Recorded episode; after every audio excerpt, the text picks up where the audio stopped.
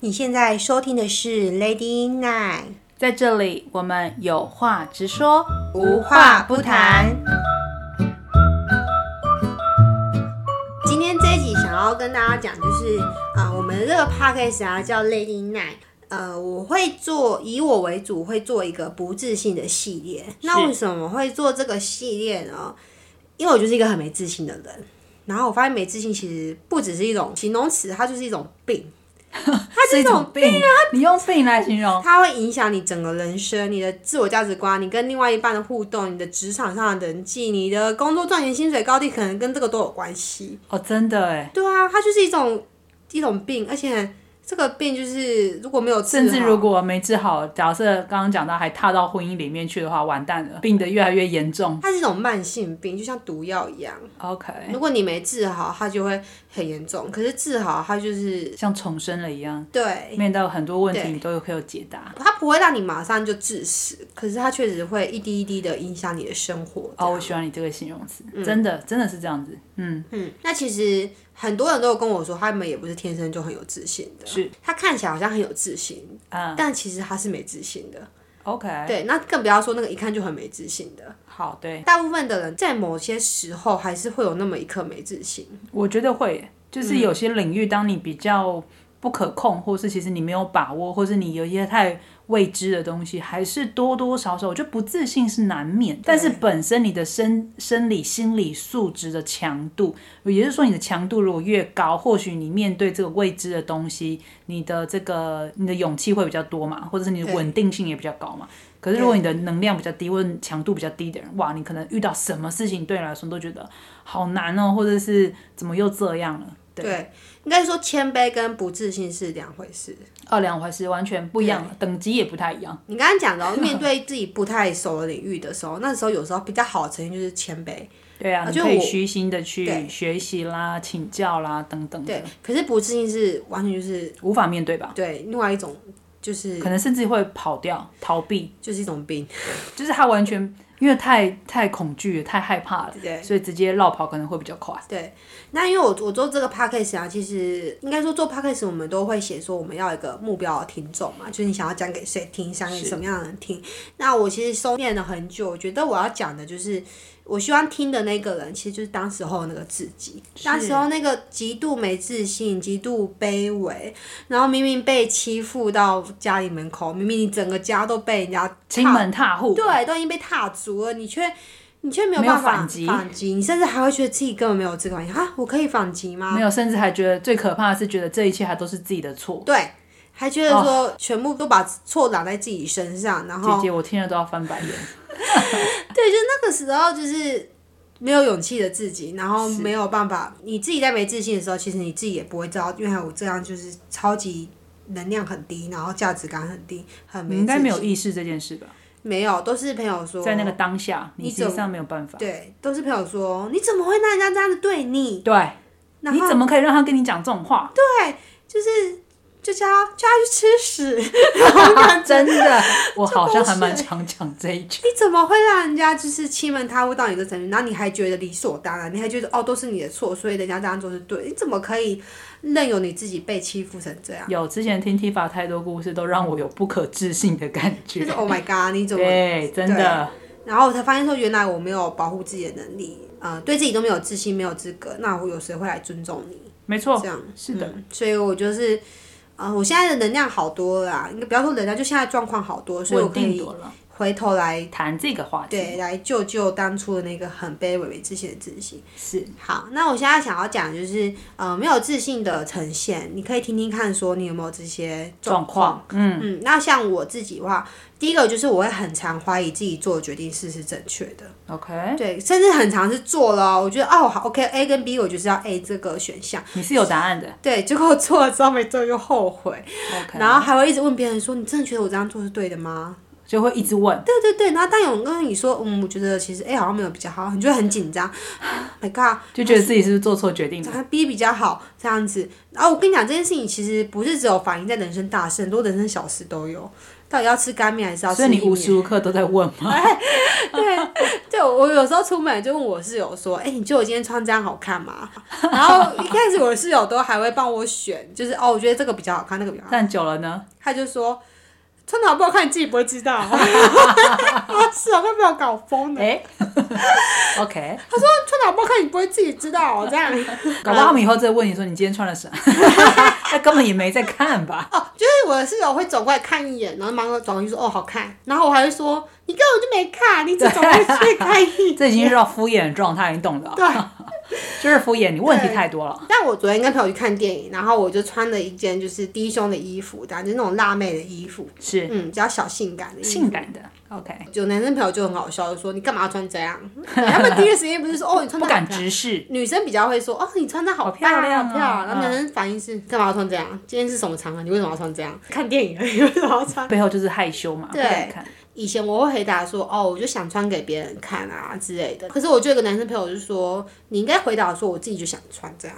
是啊，嗯，所以以前的你可能会觉得你现在做的很多事情，只是为了去迎合别人，让人家觉得说，哦，其实 Tifa 今天好美哦，对其实今天 Tifa，可是而不是我自己发自内心觉得说，哎、我今天这样超对正，我很有自信，我就是想对穿这样。哦，理解，OK，对。但我现嗯在会比较好，我现在会说，我就想穿这样漂漂亮亮的。虽然看电影只有三小时，是对，但是我穿的开心，不没行吗啊错，你重视现在这个感觉感受，对，然后嗯就朋友说，哎、对你这样的态度就是没错，比较没错，好没错，的这样就是一个有自信的开始。第二个比较不自信的呈现啊，就是很常去问别人答案，就像有点延续刚刚的，我不是在问人家说，哎、你觉得我想的 A 方案、B 方案哪一个比较好？然后这哪一个你可以？你是直接问答案，你就是 A 或 B 哪个比较好？对，应该比较好的问题是说，我想的是三个东西，然后我自己觉得他们有一些各自的优缺点，然后我想听听大家的意见，可是最后决定还是我自己。比较没自信的时候是，你就跟我选，你觉得 A 比较好，B 比较好，C 比较好，那你最后会听别人答案来做决定吗？会。 所 以其实这个没自信的真正呈现，就是你依赖了，你过度依赖了别人给你的答案，而你不敢肯定你自己的想法。对，而且那时候严 OK 重到我可能会问十几个人，然那后你这大样家还能做决定吗？大家意见不都不一样？对，然后我觉得很头痛，然后最后就选票，就选出来答案，例如大家选比较多人选 C，可是我其实心里想要的是 A，那你最后还是会用 C？然后最后可能就选 B。那那问题是这个结果，如果这个结果好了，就这些些人讲话，如果又是那种讲话没在跟你负责的，他选了选了，然后最后这个 B 的结果其实也不是他要，然后也不是你要，那最后这这个摊子谁收啊？就搞死自己啊！我的这就是老搞天死自己啊！这种事情真的发生在我身上好几次，对，然后到时候就会很后悔说，我为什么当初要听大家意见，我就选 A 就好了啊、你本来就可以选 A，然后可你是竟然搞这么大对，一可圈，是到下一次又又一样来了。嗯哇！对， 但是我现在有、有收敛了，我现在就只会问两到三个朋友，以前是十几个朋友，现在只问两到三个。可是这的确是有收敛。对，就是那个人数变少了，然后但更好的答案是，自己你可以自己做了决定。对对对，就是在努努力中这样。 ，OK OK，还有就是很容易因为人家的一句话，我就会放在心上很久。就是说，像别人跟你讲一些，假如说你看吧，你做这决定，然后就怎样怎样怎样，或者是这边批评你的那一种话，或者是我曾经在职场上就有遇过前辈就对我说：“我觉得你这辈子就完蛋了，你辈子就是只有这样。”有老板跟我说，就是我觉得你就去哪里都不会有人送你，不会有人要你用在这个领域是没有发展的。就你不适合这领域啦，然后我明明就很喜欢这件事情，可是他却说我不适合。他是以他是一个老板的身份来跟你讲说你不适合，你去哪里也都不会有人送你。哎、这是一个很，我后来才知道这是一个很严重的话。身为老板的我，真的很想就是跟这些老板或前辈们，既然你们都已经当老板跟当前辈了，可不可以用一个比较有包容、比较有 sense 的说法？谁没有过去？谁不是从底开始往上爬的？你们这种不是称赞，也不是鼓励的方式，而是一种恶意批评跟抹杀的这种。愧为你当一个老板跟前辈，对知道吗，而？且他们都会包装的很好，他们不是用那种很大的情绪给你，还是用默默就说，就唉叹一口气，我觉得你在在这辈子没救。好讨厌的感觉哦！对天哪，，那个 老板也跟我说，我以朋友立场告诉你，你不适合这里。我靠，这超可怕的欸这根本就算好朋友也是也也不会这样说话，好嗯不好？哎，这样也可以当老板。很多人之前很多人问我说，为什么他这样可以当老板？对，其实我也很怀疑为什么他可以当老板。所以有些人是在降低老板的标准。坦 白讲，哈哈哈老板要有一定的格局啊， 真不的然是也啊，啊撑你要不不起停的来学习，因为你对掌管的是一间公司，还有很多人是依靠在你身上。是如果你自己的修养都很差，我想要请问你的公司怎么成长？太难了。啊所以那个老板也做不到啊。 OK，好 吧，那也不意外啦。对啊，跟跟他同期创业的都已经做到一个规模，然后后来回头看那个人，不过如此。对对对，谁可以告诉我说你怎么这么有把握？就是呃，未来的他就是一定会怎样怎样？搞不好人家他就是开始从这个失败里面去学习。嗯哼。所以我觉得更好的说法不应该是说，哎、其实如果你从这个问题点去修正，或许你在未来你会有更不同的选择，或是不同的发展，而不是说，好，你现在这件事好像做了个什么滔天大罪，犯了滔天大罪，以后不可改不可逆了一样，所以你的这一辈子就完蛋了。这是什么奇怪的对话？哎、这个这个可以衍生到我们以后要讲一个议题，叫做情绪勒索。这 OK，嗯这些话都跟情绪勒索有关系，的确是啊。也跟他们背后讲这种话的人，他们背后有一些目的有关。这样 OK，, OK 嗯我相信是我相信，因为他勒索你嘛，对，因为他们想要达到他们的目的，不管那个目的是是他自己的自我感觉用良威好胁、胁迫的还方是式怎，样之类的，恐吓可的是方都是让你觉得有罪恶感，让你觉得呃你的价值感被减低。式。坦白说，对这种方式对于没有自信的人非常管用，因为他们被吓到了、怕了嘛，所以他可能就是在勒索他、恐吓他。对对于这样子的人是还蛮管用。但我告诉你，如果他今天遇到一 个是像姐姐我这种非常凶悍型的，或者是我非常清楚知道我的能力跟脑袋在哪的时候，基本上，呃，这招对我来说一点都不管用。确实，那时候我这件事情我跟了其中一个朋友讲，然后那个朋友就跟我说：“你有没有想过为什么他们这些人敢对你讲这种话？没错，他们，你有没有想过？我相信这个老板他会对你讲这个话，可是他可能不会对另外一个员工讲这个话哦。是然后这个朋友的这一段话提醒了我，对，为什么我可以，他们可以这样对我讲这种话，然后而且还不止一两个，前后遇到几个这样，然后为到底是我什么原因让别人可以这么对我，然后我还这没有的确是一个反非击常好的提醒哎、所以我就是很认真去发现，哦，看，就是，哎，对不起，我讲脏话，反正就是不幸就是一种病，然后这种病你看延伸到我的职人家场，可以这样对你，这样欺负你，甚至延伸到我的另外一半感情。我曾经有一段感情也是，呃，分开的时候他就对我说，我觉得你是一个很聪明的女生，可是你做什么事情你也都不长久，我看你就这样，你你也不过如此。那个男生就这样跟我讲。你也不过对，人。然后我跟你讲这一句话，其实让我心底在意了很久，甚至他还对我说，感觉像个魔咒一样。对，他还对我说：“我觉得你做一件事情都超没有办法超过两年。”后来因为这句话影响到我之后去其他职场，发现我在这就个是每次就会想到这件事，对不对？对，然后我发现我在职场我待不到、待不下去了，或是我需要就转换这句公话司又的时出候现了。对，啊我就觉得会不会是我真就的像他他说的这样。对，对 OK，嗯对，然后也是直到有朋友也是，就幸好我身边有很多天使，就跟我说：“你要活在他的剧本里，还是你要活出你自己的剧本没错，？”对，你真的要照他讲的这样，然后这个对嗯结果真的是这样，还是其实 no？我现在开始，我要开始反击，我要开始改变，我要划破这个是这个境这个局，是这样子。可是我得说，朋友这一段话提醒了我，包含刚刚前面那个女生提醒了我，就是为什么别人他不会这样对其他员工，他会这样对你，这些话我都先收下。可是到我要突破说我要活出自己的剧本，或是是破他们那些魔咒的时候，是需要一段时间，而且要一直不断的做功课练习。对啊，的确，再讲一个不自信的呈现啊，就是很常担心没发生的事情，就延伸到这个嘛。对明明就两年还没到，我就一直觉得东西这东西做不到两就年。是我真的会两年之后，对我就对怎样对怎样对怎样。哦，对，然后会会一直去想，有点像是你没有办法好太好恐惧那个未知了。哦对，好像没有办法好好活在当下，然后你一直去担心未来，可是你知道你现在每个当下就是未来，甚至你真的就不自觉去照着别人说那个剧本对在走了，对，没有错，然后越走越恐惧害怕。对，就是整个 OK 后来就会变得很畏畏缩缩。我后来在那个呃比较那个之前那些职场上，我其实做事情真的就是畏畏缩缩。战战兢兢的，当你越畏畏缩缩、越不自信、越害怕的时候，你反而越多出错。的确是啊，因为你的能量状态是很糟的，所以其实你的恐惧可能会掩盖过你的能力，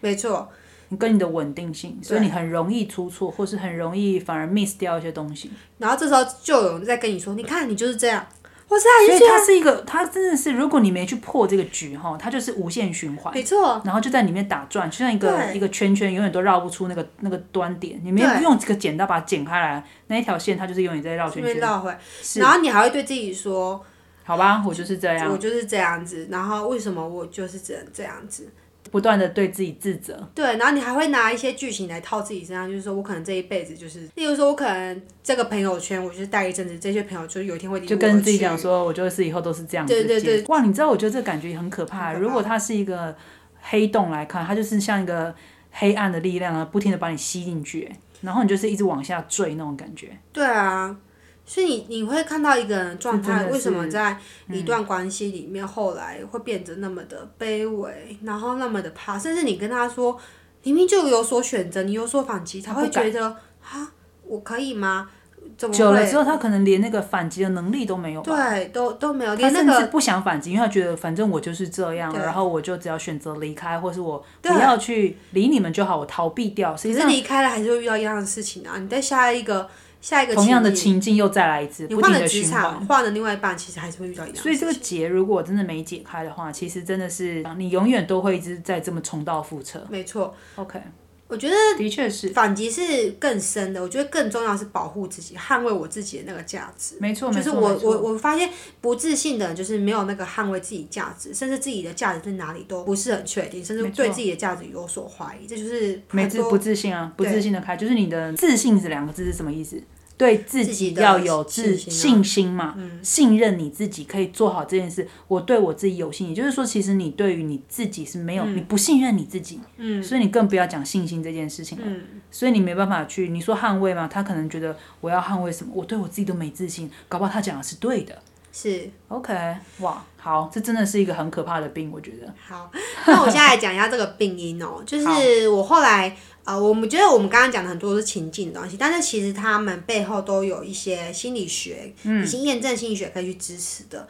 嗯，我在这边要跟所有的人讲一下，我觉得“认知边界”这个词真的很棒，就是你要不断的去扩展你的认知边界。举个例子好，因为像是如果你今天你是一个住在井底之蛙，你是住在一个井的一个青蛙，你看到的天空就只有你你上方的那一口，对。可是你爬出去之后，你会发现说，哇，原来天空其实这么大，就界限很对，你的你的那个界限格被局你打很大破。，嗯，那我也是因为后来就是我一直想要去突破这件事突情。破这些，为什么这些事情会发生在我身上？为什么我我得照这个剧本演？我觉得嗯很痛苦，所以我开始看了书，然后听了也很细节，听了很多前辈的 podcast，然后看了很多心理学的东西，我开始去研究心理学，发现说哦。原来我这个状况其实很多心理学可以去支持的。对，第一个就是我们刚刚有讲到叫情绪勒索，是嗯，那情绪勒索，我简单讲就是，明明是我的情绪，可是我却要你来帮我买单，嗯，类似这样子。然后，可是这个情绪不见得是那种可怕暴力的情绪哦，也是有，但是也有很多是那种包装的糖衣的情绪，嗯，例对如例如如说，哦，我这样是为你好啊，你不假你却不珍装惜好像是替你着想，对然后觉得你我这样子做是在帮你，是在写，对可是实际上它背后的意思实际上是胁迫性的。哦我这样是为你好，可是你却不珍惜我，所以你很糟糕。那你自己去衍生说你哦，原来我不珍惜他，所以是哦我的问题。然后他好对像我这么很糟好，糕然后我还不对对珍惜对对。 ，OK，对，他会这么为我着想，事事都是我自己不珍惜。对，问题又跑到你对身对上对来了。对，或者是说都是你的问题，都是你的错，就是你要负责，就是我今天会这样都是你造成的，这个也是情绪勒索。啊，只是啊，因为他更把高一责点任全部抛给你了没嘛。错。例 OK 如说，他们把责任全部推给你，就是希望你去背这个锅。类 OK，似的这确样是子，所以他在某层面是间接性的在胁迫你嘛。没有错，呃，这是情绪勒索。是，那这个词其实我也是朋友跟我讲，我才知道。他说：“天哪，你的那个老板在情绪勒索你，你知嗯其道实吗这个情况，呃，我觉得很多家庭也有啦。有啊，就是觉得很家庭多很大这个议题。妈妈常常跟你讲，我就是为你好啊，我要是为我就是觉得你应该要现在去多学一点这些东西啊，不然你以后出去怎么会有成就啊？我是为你好才让你这样这样这样，所有东西我真的不知道是他为孩子好，是他只是为了满足他他自己的的期妈妈那待。个虚荣是心，是是，这样其实，在生活很多，真的对，嗯。第二个，我觉得我归纳点是冒牌者症候群，是这样。冒牌者症候群，它就是像是，呃，我明明就得到这些成就，我可是我就怀疑说，我有资格得到这些掌声吗？然后嗯是不我是我我只是一时幸运而已？觉得最明显的是，我有时候讲课的时候，我以前是有当过讲师的。有一天发现说，我有资格站在这里讲课吗？我觉得我好像没有资格哎、同学们好像都比我厉害，我凭什么？怀疑自己了，对，会一直问自己，我凭什么？嗯，哈、这就是 OK，很严 OK，重的冒牌的症候群。是你的成功，你会不敢去拿下那个成果，你会是啊怕怕的，你会怀疑说自己有这个资格吗？所以其实就是回归到有没有自信，就是你没肯定你自己，你也嗯对没有对自己相信，相信你自己实际上是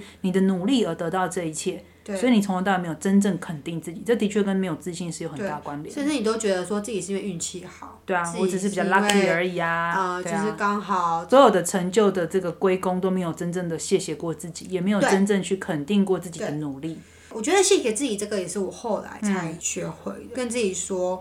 你做的很棒，你要告诉自己，就是你真的做的很棒。我觉得肯定自己这件事情哈，其实有时候很多人就像你刚刚讲，我需要别人的赞美对跟赞赏，得到别人的赞美再赞赏，才会觉得说我是被肯定。No，其实我觉得真正的是我可以先肯定我自己，是不管别人有没有讲什么，至少如果这件事情我做得很好，我尽力了。而且我已经很扎扎实实的做过，你就该给自己一个掌嗯声，没你错就该肯定自己说，其实你真的很努力了，你尽力了，不管这个结果如何，要跟自己对话，那很重要的哦。而不是都只是建议在别人给我别人的对掌声。就是你的这些肯定都是在别人身上，不在自己身上。我跟你讲，如果今天好一百个人都给你掌声，可是只要有一个人没有给你掌声，你就会很 care。对啊，所以这就是很多人会觉得说，就是只看到那个百分之一趴的，然后九十九趴的掌声他都没看到。对，哦可是实际上这百分之一百 percent 的掌声，你是可以自己给自己的没。错，是啊，对。你告诉自己，我问心无愧，我真的就是没错没错在没我错这个当下，我尽全力做到我最好的了，我本来就该给我自己这个掌声的。的确，所以肯定自己非常非常嗯非常的重重要。。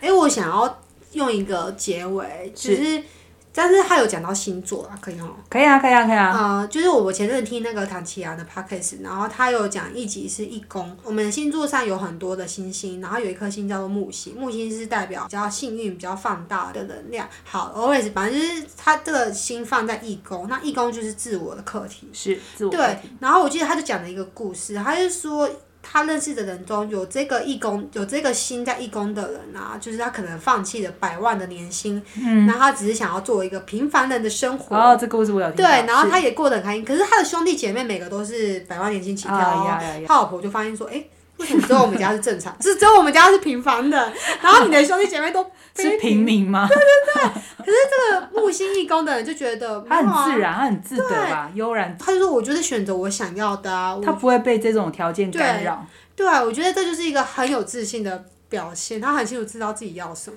对啊，他很清楚知道，所以他不会随着别人的话语去改变他的决定，甚至他还可以很有自信的去告诉别人说：“你知道为什么我做这个决定吗？你看看我，我现在多轻松啊！我不用像你们，虽然我没有年薪百万，可是我我就算一个月十万，我也可以过得很好的生活，这就是我要的生活哎、姐姐一个月十万也有年薪百万啊，啊！”对对对。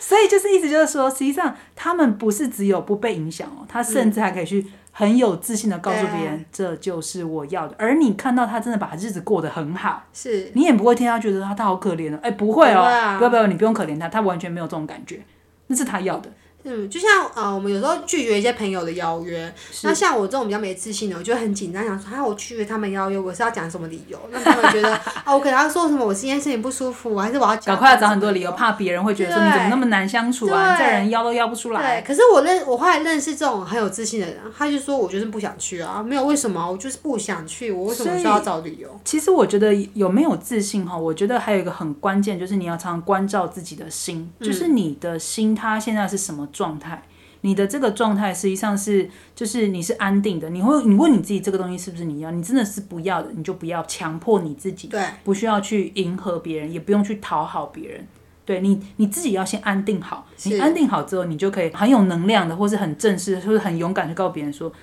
不，你们要那些东西那是你们，我我有现在我不要的，对对对对，所以你可以常常去关照自己，问问自己，跟自己对话。我觉得这会是建立自信的开始。是那甚至你刚刚讲到说这个东西到底正不正确，或是怎么样，我觉得有时候我们难免会听别人的一些意见跟批评，没有错。可是我觉得重点是你会不会去反省，而不是就是每次你做错，假如说好，我刚刚那个结果做错，然后就觉得说。对啊，你看我又这这决定又做做好糟，不是哦，是你做第一次做做糟了没关系，可是你会去检讨说，哎，对啊，我这个